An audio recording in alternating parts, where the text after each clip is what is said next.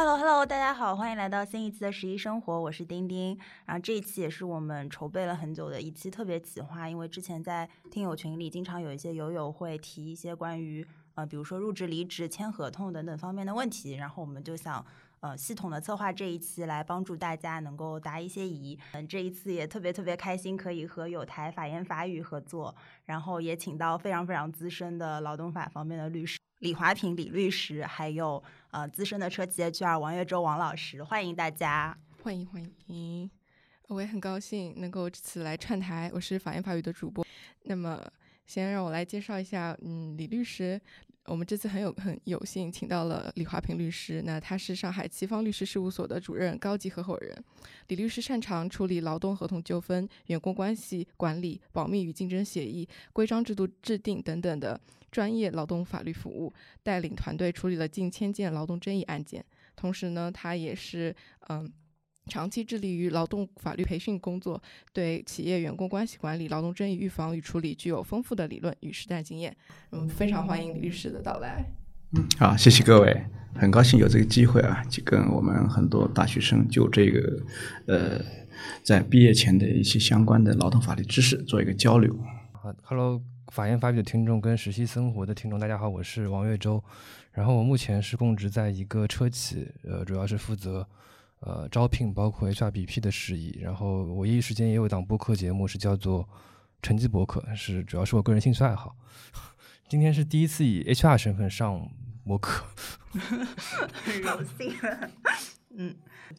因为我昨天跟玉洁对我们的一些问题列表的时候，玉洁有找到法源的同学帮忙看一下，是法律援助嗯的同学帮忙看一下，然后发现其实很多大家的问题，嗯，都是出现在对于实习和是否产生劳动关系这个定义上面就呃有不明确，所以我们一开始能不能就先就这个问题，请李律师跟王老师来跟大家详细介绍一下。嗯，好的，我先说吧。因为实际上，像我们劳动合同法当中，对于啊是否是劳动者，他跟我们普通啊人理解的劳动者是不一样的。呃，对于劳动法当中理解的劳动者呢，他是具备了相应的啊这个法律的就业年限的这个年龄的要求啊，包括说呃他能够啊提供相应的劳动。所以呢，呃，当你在大学没毕业之前，是不是具备劳动关系的劳动者的这个定义的话呢，还是有所差异的。就说，如果说是在职读书的，可能还没毕业，如果到单位去，那这个时候实习还没有进入到劳动状态，这时候建立的不是劳动关系。但是，呃，已已经没有一些课程内容了，直接到单位去上班了。尽管他还没有毕业，但是他跟单位如果是签订劳动合同的话，也是具备了劳动关系。因此，对于是否具备劳动关系，不是以你现在有没有毕业为基准，而是双方有没有就劳动合同相关的权利义务达成这样的意思表示。传统以来一直以为啊，我们呃大学生是不能和用人单位建立劳动关系的，而这个是是不准确的，因为最高人民法院的司法解释是有规定的。如果是以就业为目的的这样的一些啊类似。我们打引号的实习，实际上是建立了劳动关系的。但如果是以勤工俭学，比如说呃业余时间去到那里实习，并没有是以劳劳动就业为目的的，那么这种情况呃确实是不存在劳动关系的。但我提问就是，但这个劳动的界定，它其实就是其实是就是它它其实有一个标准吗？还是说它实际上是也是有点模糊？因为比如说。呃，我们一般比如说大学生去一个企业去实习，他更多是以其实是学习更多一些嘛，然后可能工作的就是这个成分可能稍微低一些，但是有些可能比如说一些呃职校、技校、技术类，他可能去一个呃工厂去实习，他可能更多的是像你说的那种工作。那这里就是一个最大的区别在于，就是说如果这个没有毕业的学生，他到了这个单位去。双方是否有相应的书面协议进行明确？比如说，这个大学生直接到这个单位去签订的是实习协议，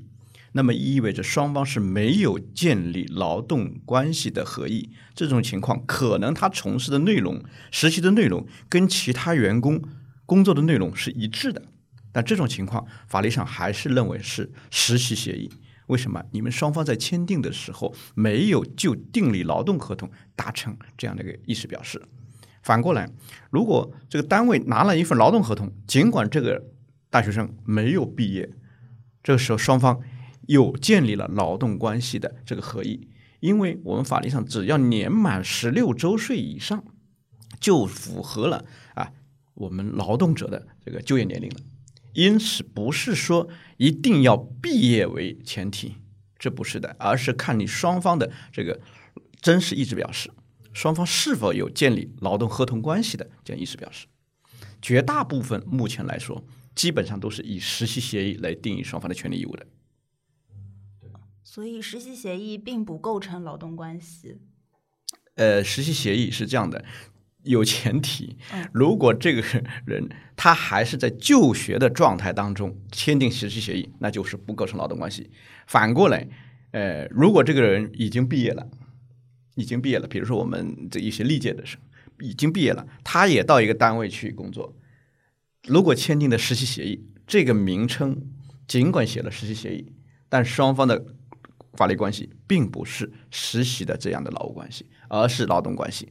我们判断是否是劳动关系还是啊劳务关系，并不看你的协议内容的这个协协议的名称是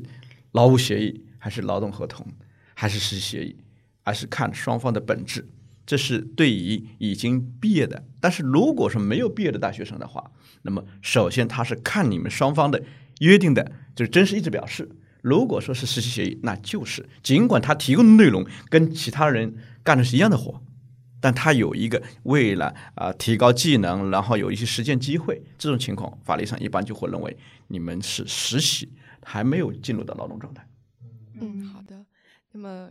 还接下来还想问问李律师，那劳务关系跟劳动关系，他们到底有什么区别呢？就是因为肯定，如果你跟公司之间形成的是一种劳动关系，那你可能会受到更多的劳动法上的保护。那如果你只是一个劳务关系，那我们知道就有很多权利你可能是没有的。那李律师能给我们再展开讲讲吗？嗯，好的。这个什么怎样判断劳动关系和劳务关系呢？相对来说专业了一点啊。其实我们的很多大学生朋友，你要去来真的是判断什么叫劳动关系、劳动关劳务关系的话呢，是有一定的困难的。我只能简单的讲一下，劳动关系按照我们法律上来说，主要是综合来考量，有这么几个因素。第一个呢，就是你是为谁提供劳动的；第二个呢，谁为你支付劳动报酬；第三个呢，就是说你接受谁的管理。第四个呢，就是你提供的劳动是不是单位的生产经营的组成部分？有这么几个因素，基本上就是我们可以讲，就是有几个从属性吧，有这个人生的从属性和这个经济的从属性。也就是说，你在这里提供劳动是要接受管理啊，要接受管理啊，有这样的一个管理与被管理的属性。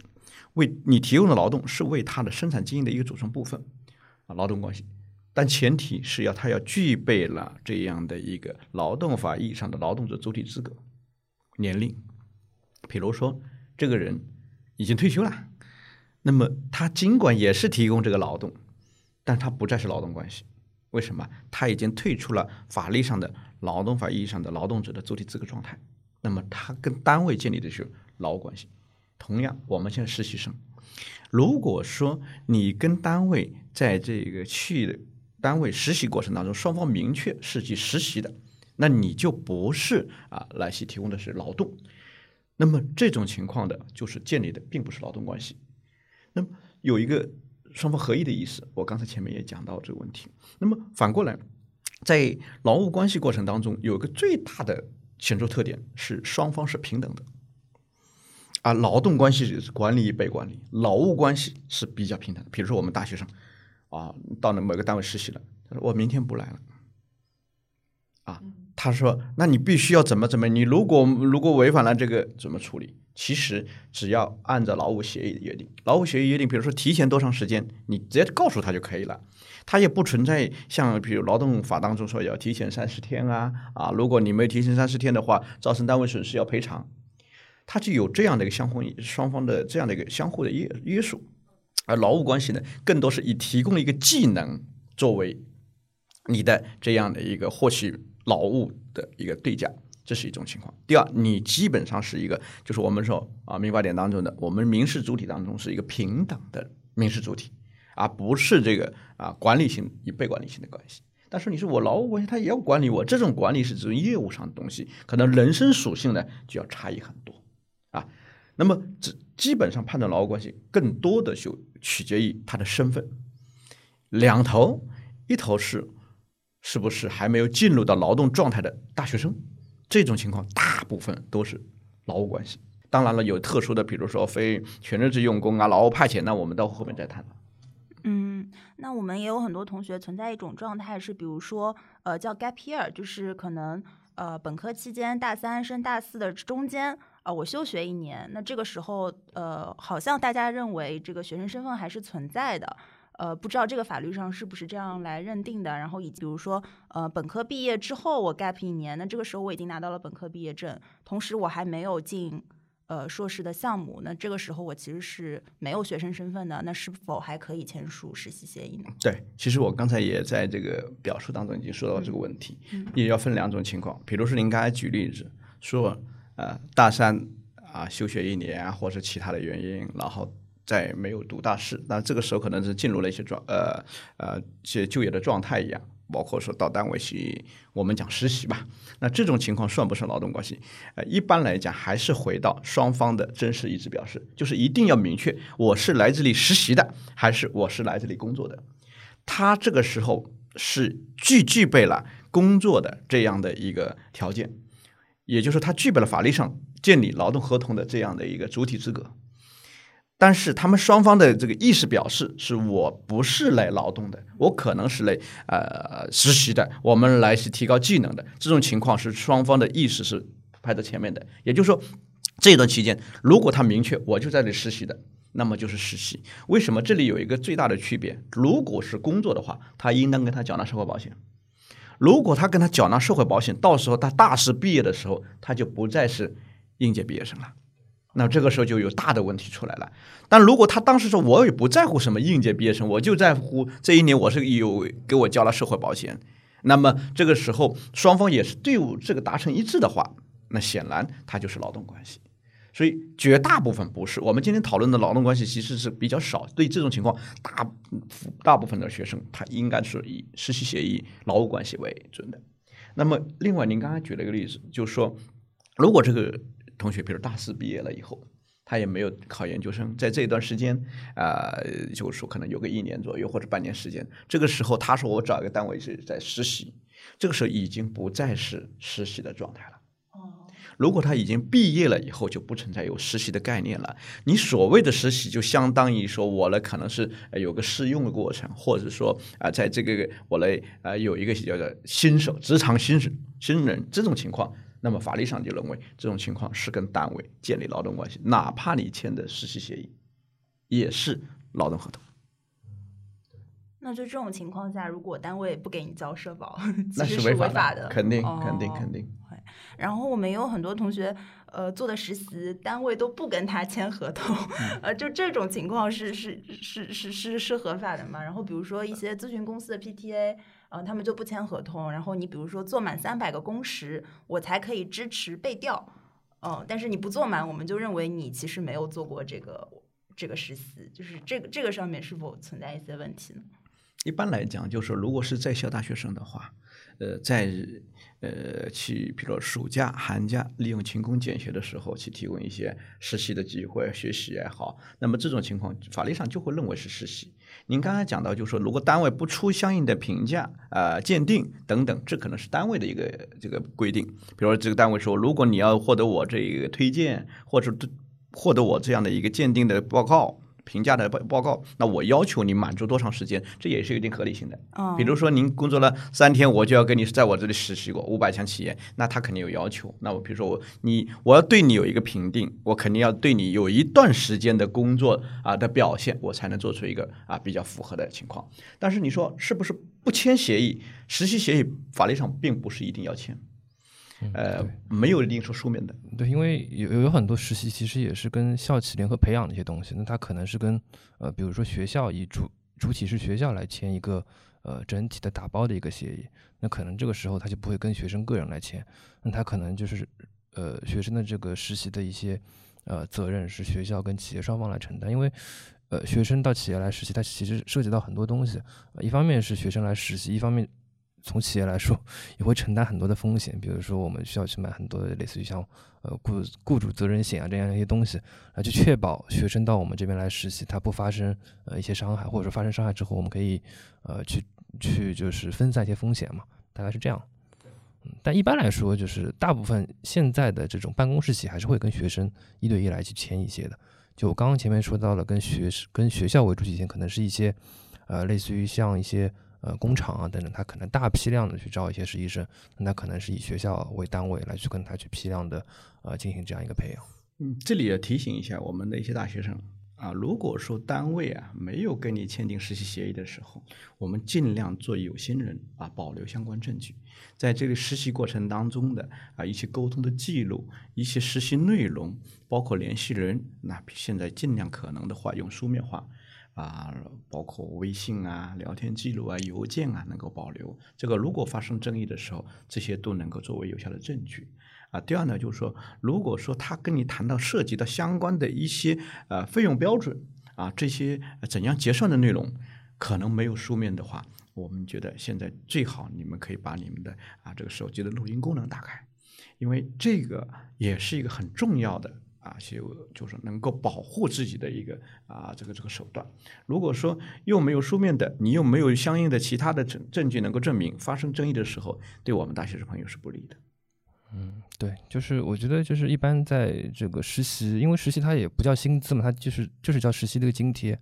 呃，就就一般大学生可能刚开始就是找实习的，可能还是要问清楚，就这个实习的一个津贴的一个标准，它是按。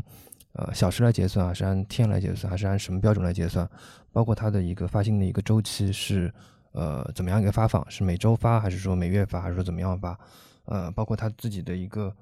呃税制点，我觉得现在因为都是综合税率嘛，所以说呃也不会就是标准上差异非常非常大。呃，所以说就这些，我觉得都可以问清楚，就在他正式给你发 offer 的时候，都都可以问。嗯，那我们也有友友提问过，说，呃，他当时的那个公司没有给他任何的合同和正式的 offer，那可能就微信上发了一句说你来吧，然后就催促他尽快入职，就这种情况是合理的吗？以及，呃，是不是说 offer 本身也是具有一定法律效力的呢？嗯，offer 本身是肯定是有法律效力的。就我一般情况下，就作为候选人来说，还是至少是要拿到电子版的 offer，就是里面。至少有包含这个职位的一个职位名，包括下面公司抬头，呃，包括他就是可能承担的一些职责，呃，就这个 offer 就是才是有一定保险系数的，就包括有一定法律效力才可以去入职。一般来说是这样，但就是因为实际情况下，就你像你刚刚说到那个情况，呃，我相信是可能有一些呃，可能是一些小规模的公司，或者说有一些创业型企业，它可能一开始的阶段它没有做那么标准。呃，它会是有一定风，有一定风险，因为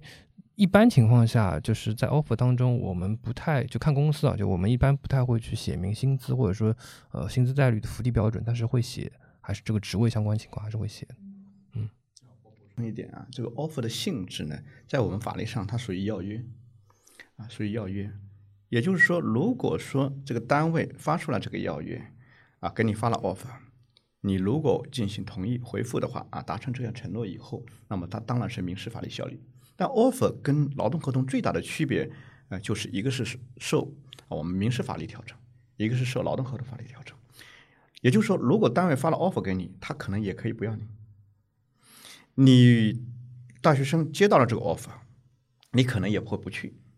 这种情况是民事行为。但是如果双方签订劳动合同的，那么这就受劳动合同法调整。假设签了劳动合同，单位不要你是不可以的，你这个员工还是可以要求单位继续履行劳动合同。所以，它的民事合同最大的区区别就是，他如果违反了这样的一个啊要约行为，那么他承担相应的违约责任。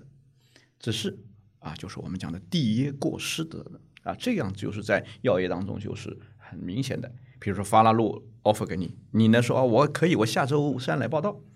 但是下周三不去了。那不去了可以吧？也可以，他只是承担违约责任，就是我们第一过失责任。但是如果是劳动合同的话，那就有大最大的区别，就在这个地方，单位给你签劳动合同，说你明天不用来了，或者说下周我我就不用了，对不起，他就可以要求你继续立体合同。他劳动合同的最大区别。那么还有一个要说，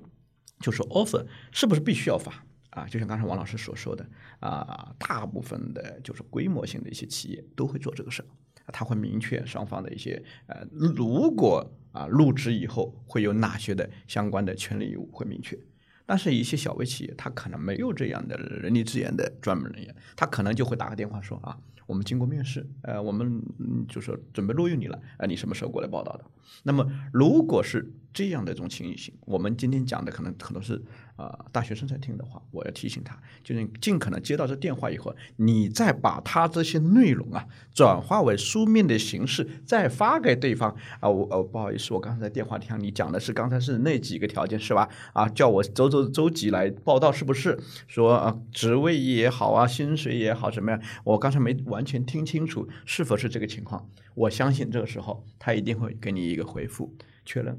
是。好，这个时候尽管没有拿到书面的 offer，但是双方通过这种后续的通过书面的来固定了之前的口头内容，那也有利于保护我们自身的权利。嗯，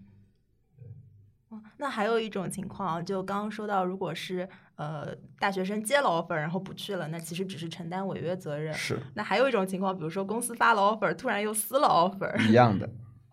法律上也这样。那那这种违约责任一般怎么来？啊，好的，这就如果比如说，首先我们一般 offer 指的是他有劳动关系的啊，就是如果是实习生的啊，我说我我也同意你的实习，发个 offer 啊，那么他完全是遵循民事上的约定。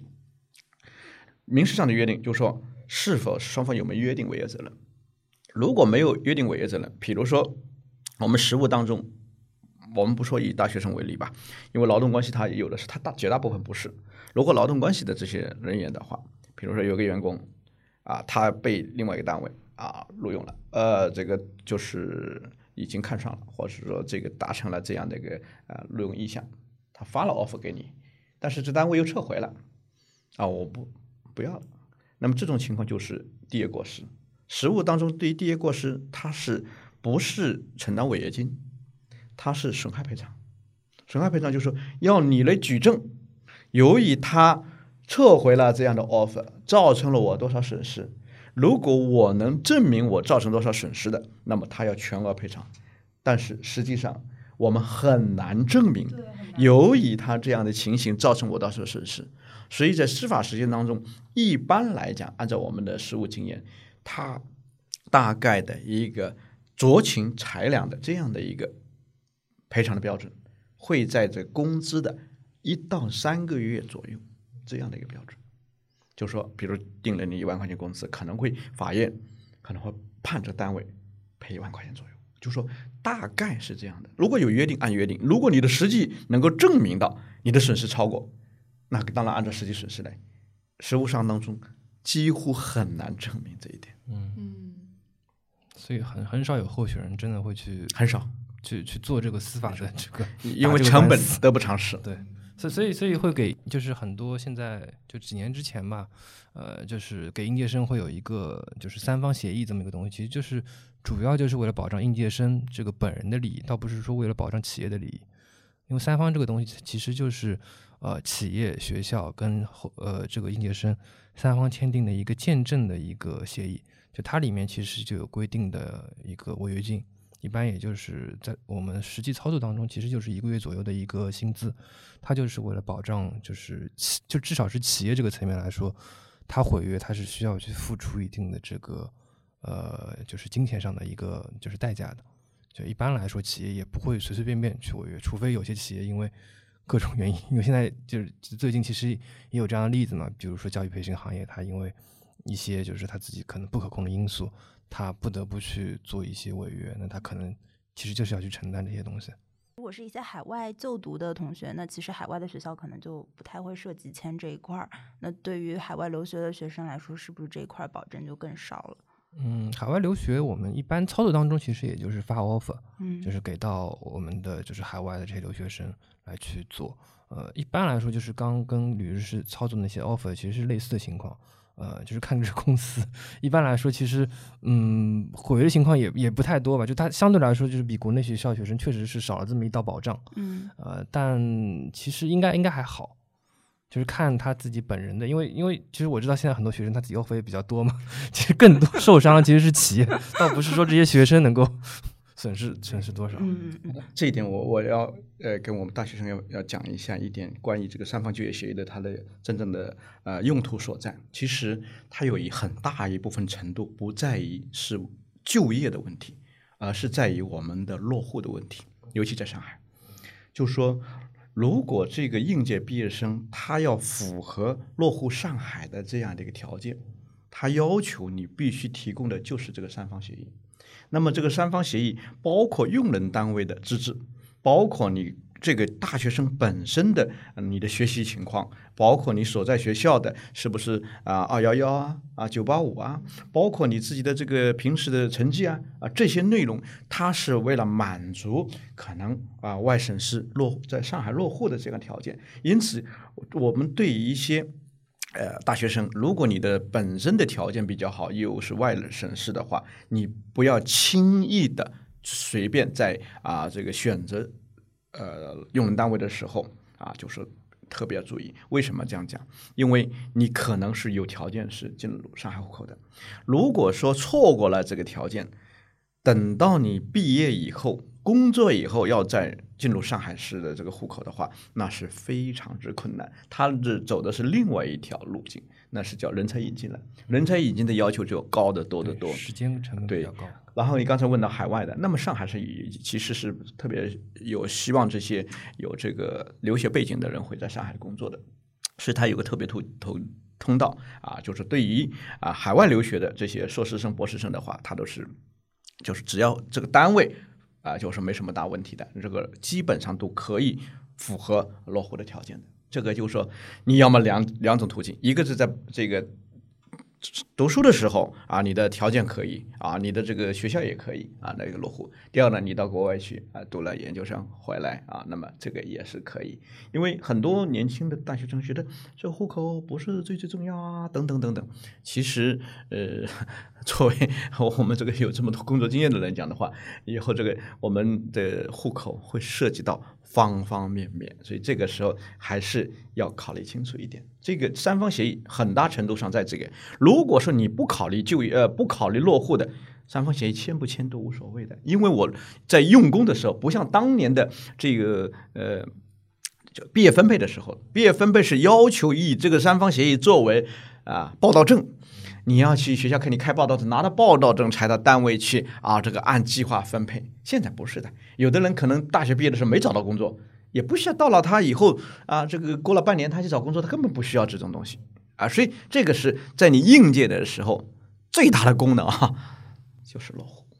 对明白。我我我再补充一点，因为刚刚前面有提到，就是在呃，比如说 gap year 里面签过劳动合同，嗯，讲到过社保，这个其实对落户之后的落户，特别在上海，风险是非常非常大的。对。哦。基本上就是打一个就是大叉了，就有这样情况，他只要查到社保记录，基本上就没有认为你不是应届生，没办法去做应届生落户，他可能只要只有走之后的居转户或者别的一些渠道，就会花费最起码大概四五年或者更长时间来去做这个落户流程。呃，因为上海市对应届生的落户，它其实标准会放的非常非常宽。现在，呃，我记得好像就是去年吧，它开放了，就是好像是四个学校的本科生就已经可以落户了，只要你的专业是重点专业，呃，包括你自己的一些呃学校里得过一些奖，它有一个积分的制度，应该一直是七十二分吧，这个制度，然后你的公司配合你去做落户，一般来说情况都可以就是落户成功啊、并且对一些有比如说像这就是呃就是学校期间有过入伍经历的学生，呃，这个也是基本上放开的，就只只要你有这个经历，你只要本科本科毕业，其实就可以落户了。嗯，对，这个我们是从啊就业谈到落户啊，对，就上海其实大家很关心的问题。嗯，对，就是上海，因为也也是希望引进更多的一些优秀人才嘛。嗯呃，关于刚刚那个四 offer 的话题，呃，就是也有很多 东西，这个真的是很多同学都会问到的，就是如果我接了 offer，我又毁约了，那会不会被拉入所谓的 HR 黑名单？那是不是会影响我之后再投这个公司的校招？是不是会直接把我 cancel 掉？说说说实话，就呃，我我觉得还是提前沟通吧。就包括如果真的碰到这样情况，就是提前一方面跟 HR 去做沟通，一方面也去跟你的这个你面试的这个业务部门的你的主管或者说你的面试官去做一个提前沟通。就你如果就是这些事情沟通的比较清楚之后，呃，因为大家其实就是如果是你一直在这个行业当中做，其实圈子还是比较小的嘛，嗯就沟通清楚，让大家都有一个准备，我觉得都还行。就不太会因为这么一件小事情去落去拉入个黑名单，因为这样情况其实是对，呃，不仅是应届生，对一些就是社招其实都会发生的嘛，就大家都都理解。嗯，那这里我想到就是，嗯，就是你说拉入黑名单这种行为，那其实有一点像就业的时候会有一些歧视的行为，就是对，因为你的嗯一些过去经历或者你自己身份的一些学历啊或者什么受到歧视。那我想问一下，就是这种嗯在实践中怎么去证明，就是对方这个用人单位是基于这个歧视，所以把我拒之门外，然后我以什么样的形式可以去救济？好的，关于这个就业的歧视的问题啊，实际上我们国家有部专门的法律叫《就业促进法》啊，《就业促进法》呢，就是要求用人单位在招聘录用过程当中要啊秉持公平就业、公平啊招录用的这样的一个原则。那么实务当中容易发生就业歧视的，主要是两大块，一个是性别，一个是这个户籍，这两大类是比较多的。呃，性别的就是很多的企业啊，我可以想，可能岗位的原因，他可能会对女性的啊这个会有一些要求，说啊这岗位只限年男性，只限男性啊，很多时候，呃，尤其比如说我们有在座的这个法学法学生啊，啊这个可以这样讲啊，法律学院的这个女同学是特别多的。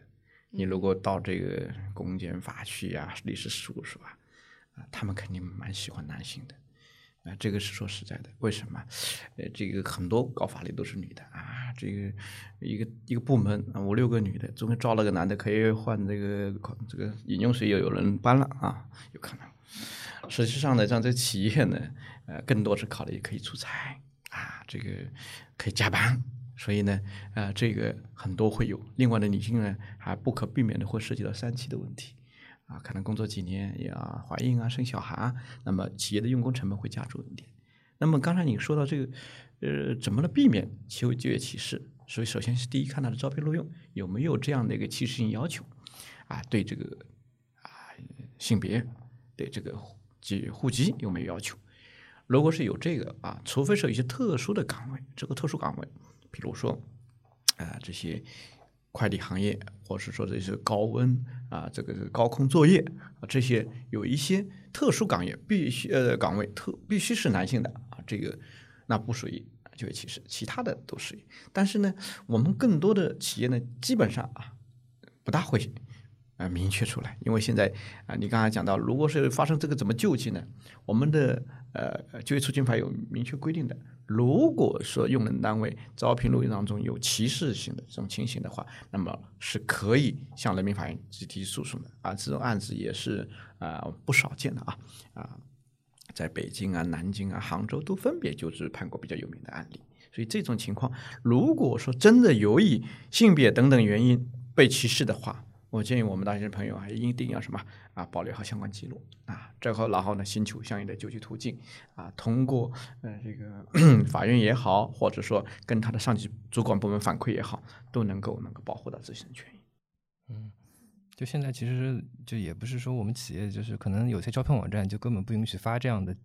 就他可能通过一些就机器识别的一些东西，他就是把招聘的那个岗位职责或者说接地里面的东西就排除掉了，就根本就发不出来。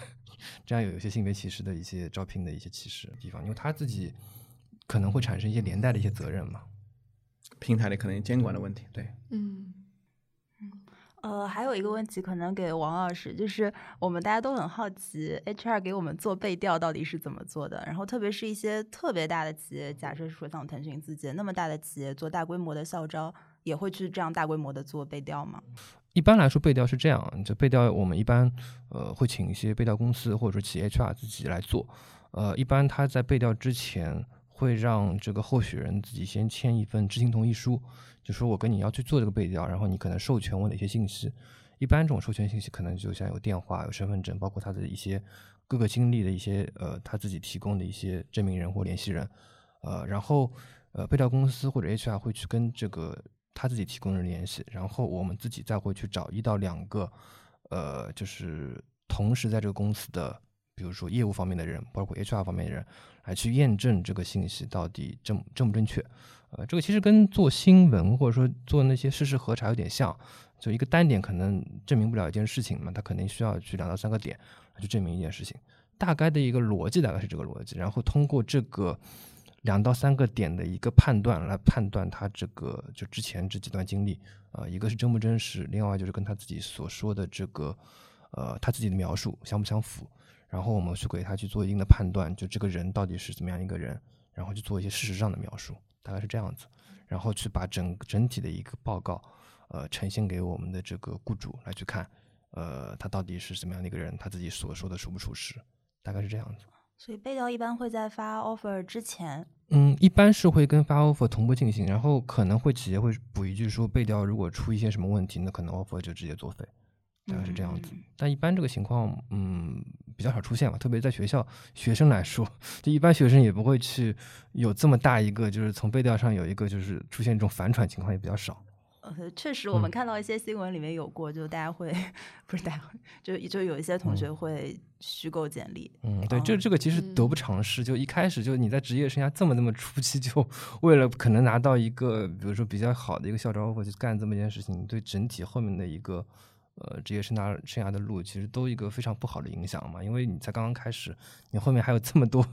几十年的这条路要走，慢慢来嘛，嗯，不用这么不用这么着急。是是，我们大学生朋友千万要注意，呃，大部分的企业对你这种职场小白来说，根本不会花力气去做什么背调，不要把自己看成什么样，啊，不会的，因为是需要成本。如果是我要招聘一个啊，这个这个就是这个年薪多少多少万的啊，那有可能。对于你这个刚初入职场的人的话，他最主要是通过承诺制的方式解决。就是你进这个单位的时候，他让你填员工登记表，你自己把这些信息都填好，然后他后面有下面有个备注，本人填写的以上信息是真实、有效、准确的。如果单位一经发现，啊，随时可以解除合同。他一般是做承诺制的方式来解决，所以呢，这就要求我们所有的人员在你填写的时候要真正履行到一个诚实信用，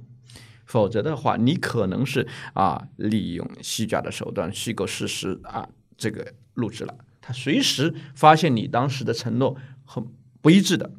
那么我们劳动合同法啊可以明确啊隐隐瞒、欺诈、承认职位的方式订立的劳动合同，这种情况可以撤销。或者说以这个理由解除劳动合同啊，劳动合同二十六条、三十九条都有这个规定。那么也就是说，当你对你的这个行为或者你填写的这些信息有虚假之处的时候，你后面有可能随时都会承担相应的法律后果，随时都有可能承担。所以这个也还是要我们讲的一个诚信的要求啊，这是很重要的。还有一个比较细节的问题，因为我之前填一些网申的时候，也当时觉得我被冒犯到，就是他让我填我的身高体重，包括我家长的一些信息。那我觉得这个跟我来你这个公司求职好像没有什么关系嘛？就这个这个是合法的吗？好，呃，就是涉及到这个个人信息的填写的。其实我们国家现在也在做相关的立法，包括说民法典也是对这个人格权里面也有相关的要求啊，这个人信息保护。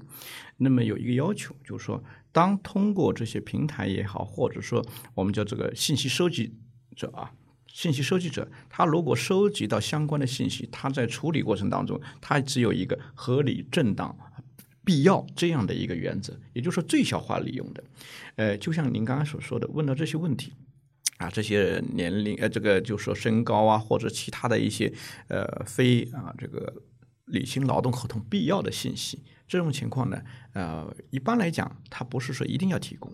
但是呢，它可能呃在这里就设置的过程当中，可能相应的表单会不会说你说侵犯隐私呢？这个隐私首先是，如果这个表单是你自己填写，那可能还涉及不到隐私的问题。但是如果你呃说那我必填不提不必填就下不去，嗯，那么这也有可能。那么那时候如果填的不准确，会有什么后果？我们劳动合同法有规定，就是说劳动者向用人单位提供的这些啊这个信息，它有个要求，与履行劳动合同直接相关的这个信息，那是必须要如实提供的。嗯，那么意味着，如果与劳动合同履行不是直接相关的，那么没有做要求，所以这个选择权也是在你。那我想问一下李律师，嗯、现在市面上有出现很多这种买卖岗位的这种情况，就是我们可以看到有一些公众号，它往往就是说，嗯，加入我们用这种八九千、一万多的这方式，你参加一个课程，最后我们保证可以给你发这样一个实习 offer。那我想请问一下李律师，这种是合法的吗？还是不合法的？嗯，首先，呃，我们可能不会来轻易的界定直接是合法还是违法。为什么这样讲呢？如果说他有事先的告知，他作为一个居间的行为，啊，作为居间行为，我给你做相应培训，培训我给你推荐成功，然后呢，你相应的付费，这个实际上是一个居间行为。但是呢，很多时候呢，他这些居间公司或者中介服务公司，他没有那么规范。他会做一些类似的虚假或者夸大的这些手段，所以可能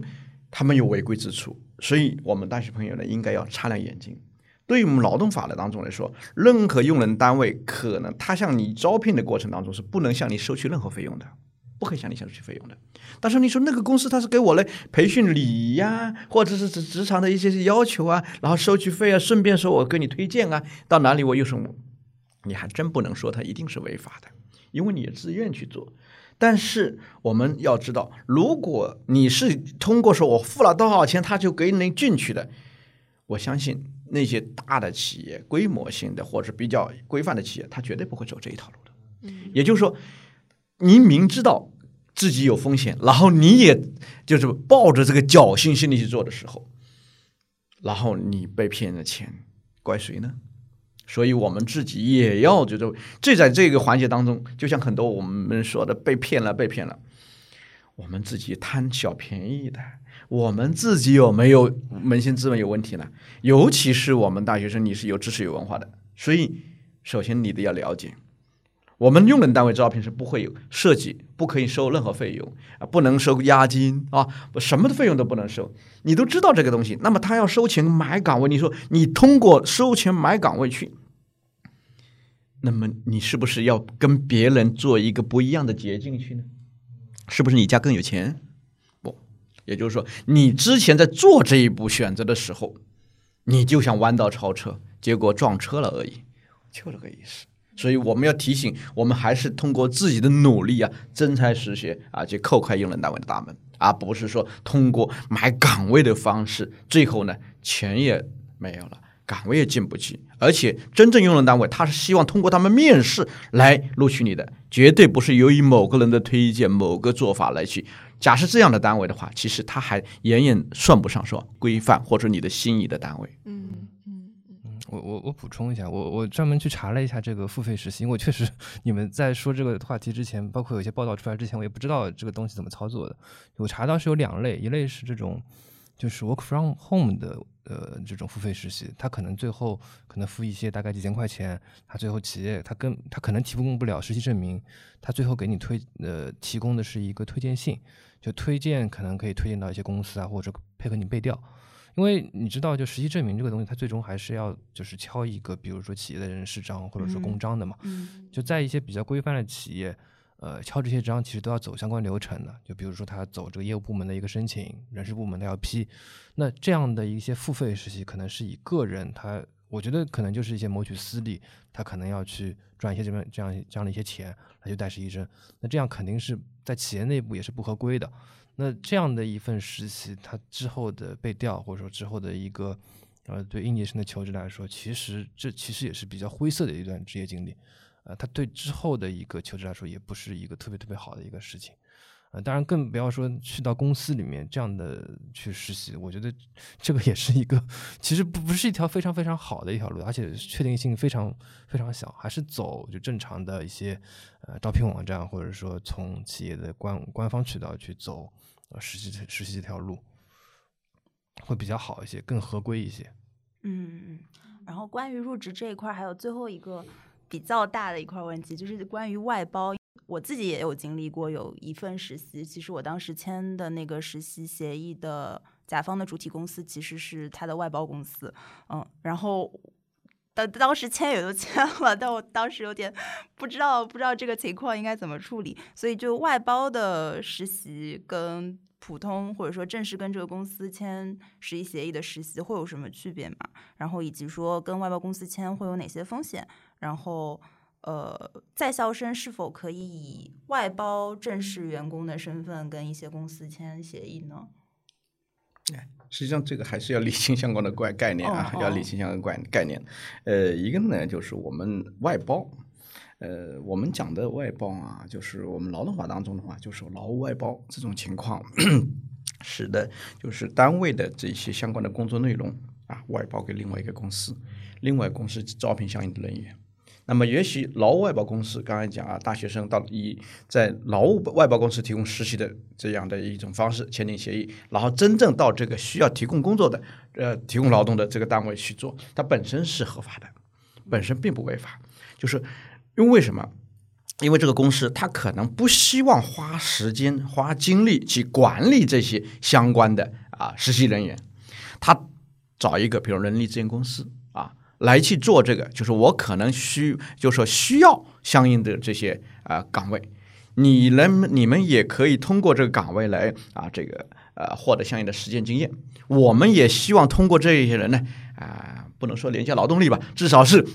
可以他要帮他们完成相应的这些工作内容、工作任务。那么既双方有这个需求，又不希望。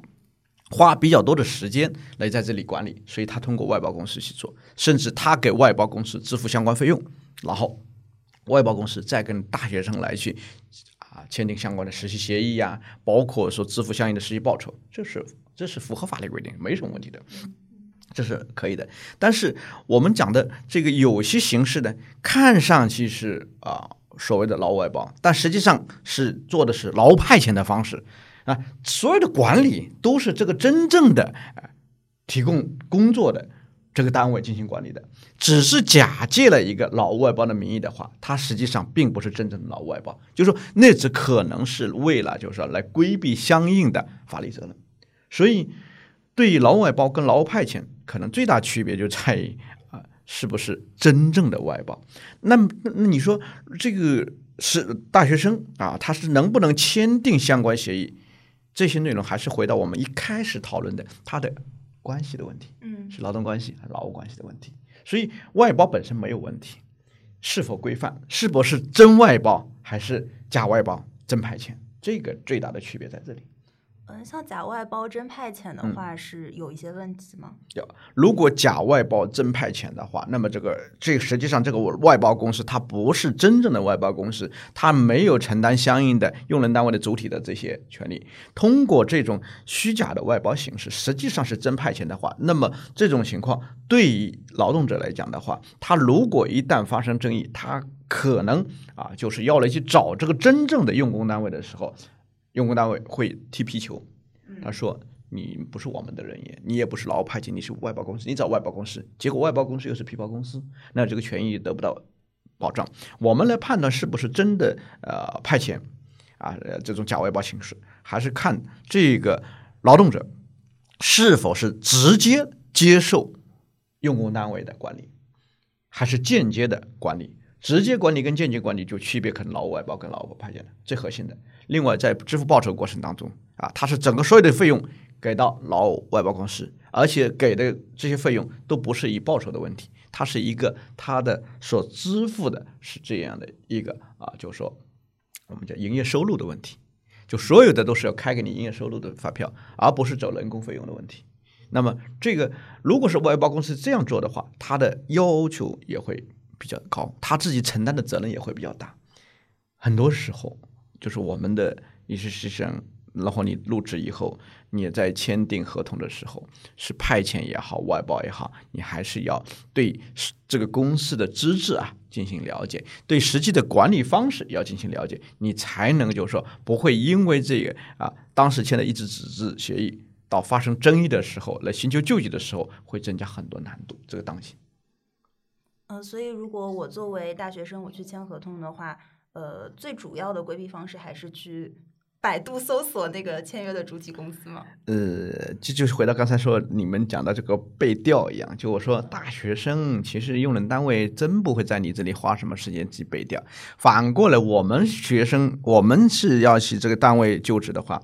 你们倒是真正要去做做背调了，你们倒是要了解这个公司。有两个途径，一个呢就是你说百度也好，或者去搜索引擎了解一下这个单位有没有相应的这些啊负面新闻啊，有没有这样的一些呃帖子啊，对他们有很多东西了解，看看是不是是不是正面啊。第二呢，就可以上我们最高人民法院的啊裁判文书网，那么可以了解一下啊这个公司有没有相应的劳动纠纷比较多啊。是不是一天到晚拖欠，或者是一些在这个呃一些违法解除劳动合同的行为有没有？你了解一下。然后呢，这个也是可以向啊你的之前的师哥师姐啊这些啊来了解一下啊这个行业上是不是因为同一个专业的话，他很可能就是都是那个圈子啊。你们听说过这个公司吧？啊怎么样？那可以打听。反过来，我们自己的大学生也是，每我们所做的行为和包括。呃，前面谈到的关于这个 offer 的毁约等等问题啊，有的时候我们在座大学生的这些行为可能会影响到啊你们的学弟学妹，你们的师哥师姐也可能影响到你。如果经常同一个学校有好几个毁约行为的话，他们很可能就不叫列入黑名单，他就是自由新政，这个学校的学生一个都不招了，因为他火了。那当然你说黑名单不，他这这种情况，所以我们还是要建立在诚信第一去做这个事，是这样的。嗯，还想跟李律师跟王老师再请教一下两个我们在呃签合同当中一直会遇到的，一个是保密协议，一个是竞业协议。嗯，好的，这个呢，在用人单位来讲的话，确实是非常重要的一个东西。第一，对于保密来讲的话，由于啊，无论在实习过程当中，或者说入职以后啊，在接触了用人单位的这些商业秘密，那么用人单位他一定会采取相应的保密措施。那其中保密措施之一就是要求员工。要签订保密协议，那么经常很多人会问：如果单位和我签订了保密协议，单位是不是要支付相应的保密费？经常会问这个问题。我可以跟各位说，对于保密费的话，他没有说啊，签了保密协议就一定要支付保密费用，不是封口费啊。这个只要你是这个单位的员工，你了解、知悉、掌握了用人单位商业秘密。你就必须什么？要去遵守这个保密的义务啊，跟用人单位是否支付保密费用无关。也就是说，不存在履行保密协议、履行保密义务和获取保密费用能够挂钩，不是的。第二呢，刚才问到竞业限制，就是为了保障用人单位商业秘密，他可能用人单位会和劳动者约定竞业限制协协议。那么，我们劳动合同法规定，竞业限制协议呢有三类人员可以约定。一个呢是高级管理人员，第二个呢是高级技术人员，第三个是其他负有保密义务的人员。所以，很多大学生入职以后，啊，新职场入职以后就会问，单位要给我签保密协议，我能不能不同意签？前面的保密协议来讲，它是法定的。义务保密是法定义务，竞业限制义务呢是约定义务，双方要约定的，你可以同意，也可以不同意。竞业限制是指的，你如果说离职以后不能从事啊啊和这个原来单位啊相同的啊这个工作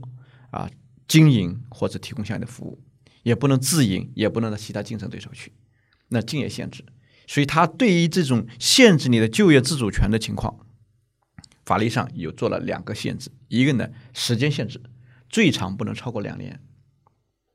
第二呢，由于劳动者如果离职以后，他对相应的行业进行了限制，所以要求用人单位要支付相应的竞业限制补偿。这个竞业限制补偿金就是按月支付，比如说跟你签了两年的竞业限制，每个月要支付你补偿。补偿的标准呢是按照双方约定来，但是这个约定不能低于最低工资标准。还有，如果双方没有约定的话，按照最高人民法院的司法解释，就是以离职前十二个月的月平均工资的百分之三十作为按月支付的竞业限制经济补偿金。那么，如果单位付了你钱，也签了竞业限制协议，劳动者离职以后啊，他违反了竞业限制协议，那么他的违约金就比较高了。经常会说，单位约定这么高的违约金，因为这个违约金跟前面讲的服务期违约金就不一样了。服务期违约金最高就是学费，就是他支付的培训费用，而这个违约金，他可能支付竞业限制补偿金给了你十万。他可能会约定是你的年收入的几倍作为违约金，这个是有惩罚性的赔偿。服务期约定是补偿性的赔偿，所以这个是有差异的。同样还是要提醒我们的职场新人，如果你在单位入职以后签订了竞业限制协议的话，你一定要啊全面履行，否则你的违约责任会比较大。如果说单位要求你保密的，签订保密协议好，没有签订保密协议好，每一个劳动者履行保密义务是法定的，这个与支付保密费没有关系，与是否签订保密协议没有关系，必须要这样的一个履行。所以，保密跟竞业限制是有差异的。所以这里就就是一定要提醒到，我们很多时候说，呃，保密协议我能不签吗？不签也要保密。竞业限制能不签吗？可以，因为是约定义务。签了呢，签了就要履行。对我我关于保密，我再就是补充一点，就很多公司有自己的，就是在和保密协议之外有自己员工手册，它里面会对啊，比如说对外就是呃沟通一些公司内部的信息，它有一些很明确的规定，比如说接受媒体采访啊等等，包括可能把公司内部的一些文件的、一些截图，包括一些信息截图到一些社交网络当中去，这点。特别是就是我们大学生刚进职场，这点确确实实是需要非常非常注意的，因为很多嗯这两年的新闻其实都是出于这样的一个原因爆出来的，呃，这个就是其实对就是这些员工本身他是有一个非常非常大的一个风险的，就不要为了贪图一时的这个可能在 社交网络上可以成为一个热点或者成为个焦点去做这么一件。呃，其实是比较傻的一件事情吧。就公司的义务还是需要去做一定的保密的，就是公司它有相关的规定，一定要去遵守。呃，对，这里我还要想 也想提醒一点点啊，就是说，确实对比如说公司有些不规范之处，你可以通过公司的相应的正常途径去做。呃，前几年在上海有一个很有名的案例啊，就是一家航空公司的啊，这个空姐啊啊就。对外在朋友圈啊发布啊，微博啊朋友圈发布了说啊，这个航空公司，自己航空公司啊，这个这个航空餐特别难吃啊，好了，单位把它解除了啊，最后判这个什么啊，单位赢了，就是这样的，也许也就是说，我们的劳动者他有一个用对用单位的有个忠实义务，勤勉尽责，忠实义务。啊，我们有的时候说啊，家丑不外扬，不，更多的是就是说，如果他有一些。改进的地方，你可以通过我们单位的相关的途径去做，不要说那我就把它啊曝光啊等等啊这种情况啊，很多时候就是我们要注意你的一些这些情形可能会影响比较大，要要考虑到这些因素，毕竟你跟单位是劳动关系，勤勉尽责啊，就是忠实义务，这些都是要履行的。哦，关于竞业协议，我补充一个小小小问题，就是如果比如说我之前做了一个那种非常高技术的工种，然后我确实签了竞业协议，然后不是有两年的竞业期嘛，然后我在这两年之内我去搬砖了，就是我也没有违反竞业协议，那用工单位就是我现在也有新的工作了，那用工单位还要给我赔偿吗？那刚才不是说了吗？如果说你在竞业限制期内，他每个月按照这个前十个月平均工资的。结果说，如果有约定按月的，没约定按照月平工资百分之三十，每个月要给你钱。就是不管你有没有新工，就只要你的新工作不违反竞业，他就要给你。当然，当然，当然。哦那有的公司是什么？你不签竞业就不跟你签劳务合同，这个劳动合同也没有办法啊。劳动合同。呃，一般来讲，呃，如果这个公司会跟你要求竞业的话，以往往往是你是掌握了商业秘密的，就这种岗位，因为对他来也是有成本的。他要你敬业的话，你离职以后每个月都要付你钱。所以呢，不是说所有人都会给签的，因为他呃有些不掌握真的商业秘密的，他要签了这个东西，他不是要给人家钱吗？是，所以你也要考虑的，就是如果哎、我觉得我在这里是过度的，我可能是如果这个离呃离职以后，我可能还会到同行去，那你可能不愿意签，那他不签就不跟你建立劳动关系的话，那你是可以做自己的选择。那呃，实操当中是不是其实即使你敬业了，也不太会去真的启用？就是因为很多大厂的什么，比如比如鹅厂的产品经理，我又跳到了字节的产品经理，这肯定是存在实际上的竞品关系的。那是不是他其实就不去起诉你了？哇，这种太多了，这种不是不是不起诉是，如果像这种你看他举的这种知名的这些大公司的话，他们是肯定给你签的竞业限制，而且是嗯把这个竞业的名单里面就明确告诉你，我们要求你不允许到哪些竞争对手，包括但不限于叭叭叭叭叭，这就全部给写进去了。但实际上大家跳跳槽来跳槽去都那去了。嗯那不一定，要看你的这个级别有没有到这个位置，哦就是他会不会掌握的商业秘密，他他稀罕嘛？呃，不，哦这个 不稀罕你你你你就无所谓了。如果稀罕，他肯定是有这个他也。是考虑这些就是追溯的成本。成本呀，嗯成本呀。嗯，就一般来说，就是虽然签，他也不会真的去就去去因为敬业这件事情来去告你啊。哦，那倒不是，那倒不是，就是在实务当中，这个是很太多了。呃，这种竞业限制赔偿的，我们打这些官司，当时赔的很也都很赔很多的啊，几百万。呃，去年呃这个腾讯有个呃人员啊，就是啊啊，就是最后违反竞业限制啊，赔了一千九百多万呢。啊所以这个千万，我还是所有的时候都回归到一个协议的城市里、诚实信用，嗯，全民理性。你要么没签，签了就履行。嗯这个一定要做这个动作，不要去我这边签了，后面怎么样？就这种这种思维对职场新人经不起这样去折腾的，因为很会影响到很多东西。真的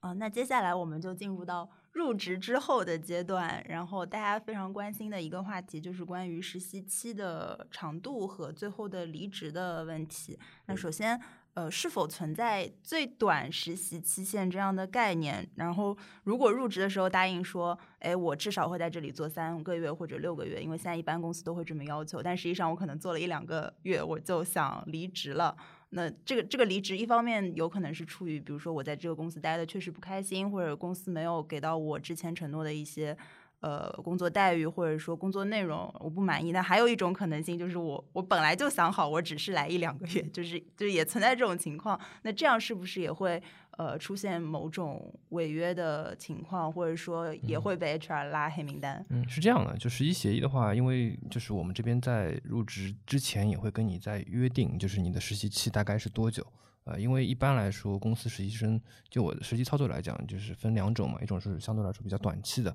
可能这些项目制实习生就可能有个项目可能需要一些紧急的需要一些大量的人手来去做，那可能会招一些实习生来去帮忙做这个项目。另外一些可能是长期的一些岗位，需要就是一些实习生，呃，类似于像代教性质的，可能我们也会有一种转正的这种机会给他。呃，所以说在入职之前会给到实习生一些，呃，跟他去做一些口头上的许诺，大概这个实习期多久，然后我们也会在呃协议当中也会去约定，就如果说有一方，呃，可能是我们，也有可能是医生，如果说呃要就是提出来要解除这个协议就离职的话，呃，需要多久去给到另一方去告知，大概是这样。一般来说，就这种情况下，它其实也不涉及到像劳动合同当中那种比较 严格的这种违约情况嘛，因为劳动合同违约，就大家都知道，有类似于像呃 N 加一啊，或者二 N 加一啊这种各各各类的一种赔偿方案。呃，实习协议它其实我觉得从实际操作当中来说，呃，双方来说它都还是要就是提早去做沟通，呃，这样也好让大家有一个比较就是就是提前的一个准备，呃，不管是公司去准备人手，还是说是医生去找下一份的一个实习，大概是这样子。嗯、就是一般来说，只要在那个相对比较长，一般比如说两个礼拜之对，一般来说就是，当然最好你时间，比如说越早越好一个月左右时间，因为一般来说我们正式工作提离职就是一个月左右时间嘛。你实习的话，如果是涉及到一些工作要去做交接，因为也需要去给到就是公司去找继任者嘛。如果是岗位一直有的话，那我们差不多一个月时间，我觉得是一个比较合理的一个时间。嗯我也做一些提醒啊，因为很多大学生听的话呢，呃，我不建议你在这个签呃实习协议的时候就想好了，啊，这个我要这个签六个月，我可能两个月要走，千万不要这样做。就是我们想啊，就很多的时候，我们任何的行为到后面都会为你的行为负责，都会付出代价。呃，确实像王老师刚才所说的，对于呃你在实习人员的话，单位没有那么要求严苛。你真的要离职，他本身不指望着你这个就是一个萝卜一个坑，不是的。但是恰恰就是就有有的时候，就是这些实习的一些毁业行为，影响到这个 HR 公司等等对你的一个评价。有的时候非常巧，可能新的要入职的在一个单位的时候，他说你曾经在某个单位实习过。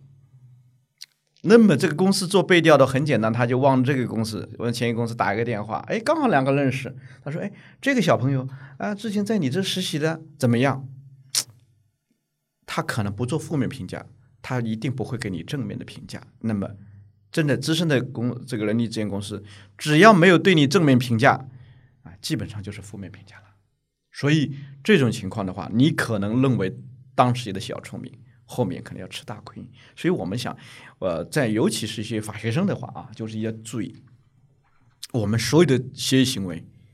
都是要什么？要诚实的、全面的、理性，要有这样的方式去做。你不要去认为自己啊有这么聪明，不，这些东西最后自己可能都要承担相应的代价。嗯，对我补充一点，就是说，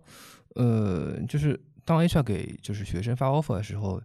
呃，你可以给，就是让 HR 给你一些时间，你可以考虑一下。这个我相信各个公司、各个 HR 都会给到，呃，两到三天时间或者一个周末时间去考虑的。就你可以去综合所有的因素考虑一下，然后你再决定是不是来去接这个 offer。呃，这样对双方 都有比较好好好的好处。因为有可能有些学生他找第一份实习，然后他收到第一个 offer，他脑子一热就加印了，他可能没有想到后面的事情。那到后面如果大家都很被动，那就其实就比较难收拾这样的情况。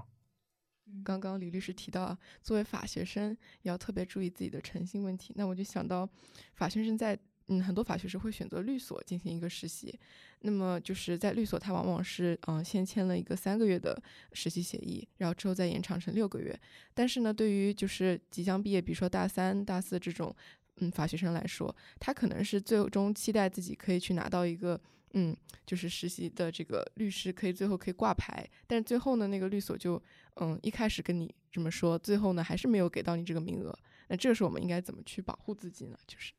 嗯，确实，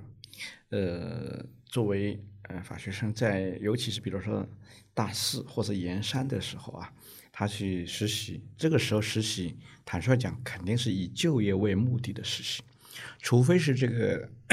同学他是想要。考公务员啊，或者本科生想考研究生啊，或者是呃，他有其他的一些不以就业为目的的实习。如果以就业为目的的实习的话，一定是要什么？向这个律师事务所要表明这样的态度：我是很想留下来工作的，对吧？我可能也在这里，我也可能不会其他去找工作的这个过程。那么，如果说，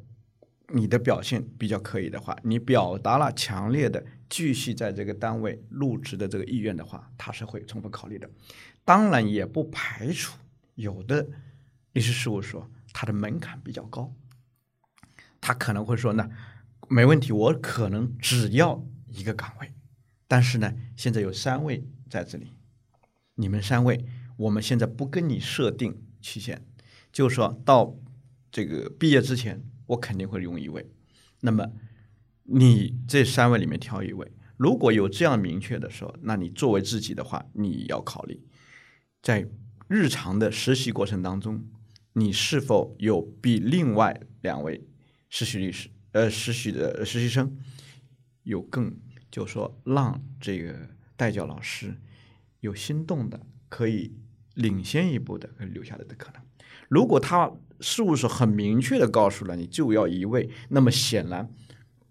有两位肯定是要不了的。那这种情况的话，其实不存在保护自己的问题，是你能不能脱颖而出的问题。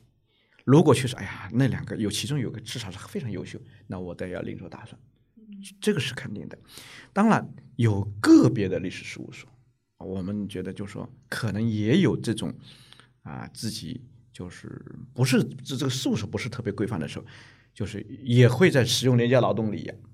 一直就说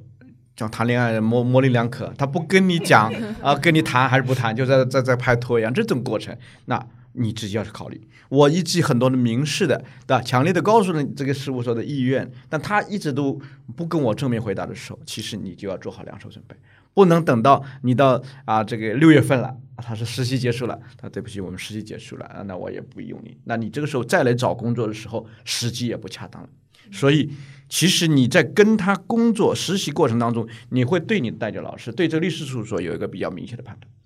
有个认识，而不能走到最后的时候，你说啊，他我怎么保护？其实他也没有违法，也没有违约，是你自己没有做个提前的预判。所以这个我们也要经常要提醒我们的实习生，如果以就业为目的的实习，你一定要了解这个单位他是否对你入职在这个公司，它有没有一个就是说比较明显的或者是趋向性的这样的一种做法，这是可以判断出来的。如果三个说，我一定留一个，那经常平时啊，那个经常受表扬也好，或者说经常带他出去这个见客户啊，或者他写的文呃文案啊，都是你自己看了，确实是他厉害。那他也想留的时候，那显然自己要考量，这个是就说几方面的，不在这过程当中，我们既要判断是不是合法，第二要判断就我们自己在这过程当中有没有相应的能够啊脱颖而出的地方。呃，像律师事务所来讲的话，因为我本身是律所啊，也是负责人。我们在看判断，比如我们的法学生要来到律师事务所的话，可能你的一些工作习惯是最最重要的，能力强其次。为什么叫其次？能力可以培养，你的工作习惯非常非常重要。事务所最希望的这个年轻的法学生，他如果入职。我们最希望他说不会，不是特别能说，不要说会特别能说。为什么？因为法学生都能说，所以那不是优势，能写才是优势。啊，我在华政，我每年带那些文文博书院的学生，我都跟他们讲，我说一定要能写，不是能说，因为通过四年的、七年的这样的一些熏陶，那都能说。但是能写很重要。那么工作习惯，你是否细致？你是否代教老师教给你的活是，你能在这个教给你的活动当中提出一点更多的建议，就是完成的内容之上再加一点。我们经常有个有个口头禅，就说老师教给你的事你做完，这不是最优秀的，这只是完成任务，就考试上就六十分。你得要有一个真实的东西，所以这个很重要的。谢谢吕吕，感觉像 bonus，让我们学到更多。对，刚刚有讲那个转正的话题嘛，然后因为最近就就业压力也大家都蛮大的，所以大家都特别会看重转正。那假设说有一个上司他给你口头承诺，或者说微信上给你发过一句说啊会给你转正的，但是最后没有，就这种情况，我们可以去做维权吗？呃，你讲的转正，这里有个区别啊，就是我们讲的，你是不是已经建立了劳动合同？因为刚才讲的一个阶段是在进的实习，对吧？实习的那是留用，你看，也就是说，呃，实习完了有可能会正式的录用你，呃，有可能是跟你建立劳动合同。啊，我们这个很多时候法律上的，或是说企业的话转正，它还有个试用期的问题，就试用期满的转正。你刚才讲的就是实习完了以后，他要留用你。结果又没有留用你的话啊，我们一般讲这种这种是表达的啊，实际上更多的是什么啊？就说类似的啊，就是一个哪怕在微信当中说，我可能要留用你，或者我就会留用你的话，最后没留用你，那呃，充其量最多也只能算他的一个就是邀约的一个就是缔业过失。哦，你也不可能他拿了这微信，然后他没有跟你签合同，你就可以要他签合同，要不了的，要不了的，所以。不要信承诺啊，信协议 啊，这样。嗯，啊，那刚刚说的转正，可能是指签订劳动合同之后，试用期转为正式员工的这这个这个叫转正。哦，那试用期就是跟这个这个实习期一样，就是有没有一个什么最短的概念，或者说试用期当中有什么我们需要注意的一些问题吗？嗯，试用期是这样，就试用期它其实有最长的概念，就是如果签三年合同，那就是最长是六个月试用期。呃，再往下的话，就是可以根据他自己这个合同的一个年限来去规定相应的试用期。呃，但试用期，呃，我了解到就有些企业企业试用期的工资它可能会有一些打折情况，呃，这个可能是需要就是在，嗯，可能是在就是跟 HR 聊的时候，可能需要去跟 HR 去做一个沟通的。呃，就是一般 HR 就如果真的出现打折的情况，他我相信 HR 不会主动去跟候选人来说这个事情，因为确实这是属于 offer 里面的一个。就不算是一个优势的地方嘛，这可能是特别是在应届生在求职的时候需要去呃沟通清楚，特别是在可能是一些中小型的公司，就一般大型的企业它不太会去在试用期去做一些呃类似于像呃试用期工资打折这么一个就是其实也是算一个节省成本的一个行为吧。